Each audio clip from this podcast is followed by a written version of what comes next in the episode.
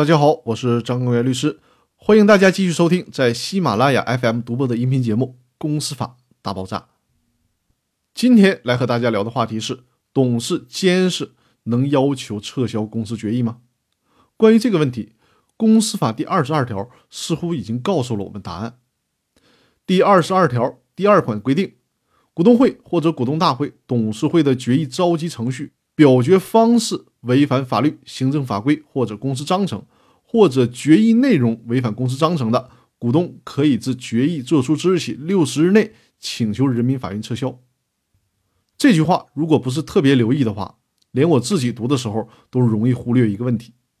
这个问题就是，公司的股东会、股东大会、董事会的决议违反法定程序或者是公司章程，谁有权要求撤销呢？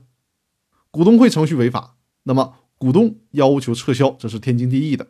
但是董事会的决议程序违法，其他的董事难道不能提出撤销吗？似乎惯性的思维会让我们误认为，既然是董事会的决议，董事当然有权申请撤销。实际上不是的。我们需要注意，《公司法》第二十二条说的是，无论是股东会还是董事会的程序违法，只有股东。可以在决议作出之日起六十日内要求撤销。这个条文当中完全没有说董事也有这个权利。所以说呢，这条法律条文如果不是反复的、仔细的阅读的话，很容易被我们自己的惯性思维所误导，误以为董事也有要求撤销董事会决议的权利。我们国家的公司法规定，只有股东才有资格要求撤销股东会、董事会的决议，这叫做。单纯股东主义的立法原则，那我们少谈些主义，多谈些问题。问题是，最高人民法院在这次的公司法司法解释四里面，也是坚持了公司法的立场。也就是说，最高法院也没有把撤销决议的范围做进一步扩大的解释，依然认为只有股东才有资格要求撤销股东会、董事会的决议，而董事没有这个权利。公司法第二十二条第一款规定的是公司决议无效的诉讼，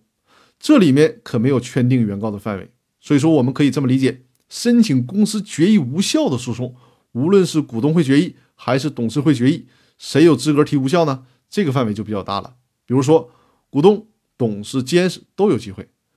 但想提公司决议撤销，无论是想撤销股东会决议还是董事会决议，就只有公司的股东。才有资格要求撤销决议，其他人是不行的。无论公司法的这个规定合不合理，最高法院在做公司法司法解释四的时候，也只能是围绕着原来的法律规定进行解释，可以细化，但是不能改变公司法的规定。用我们东北的话说，就是不能越着锅台上炕。所以说，公司法第二十二条第二款的规定，我们依然需要遵守，也就是只有股东。才有资格要求撤销股东会、董事会的决议，一定要注意，董事没有这个权利。那好，我们今天的分享就到这里，更多内容我们下期继续，谢谢大家。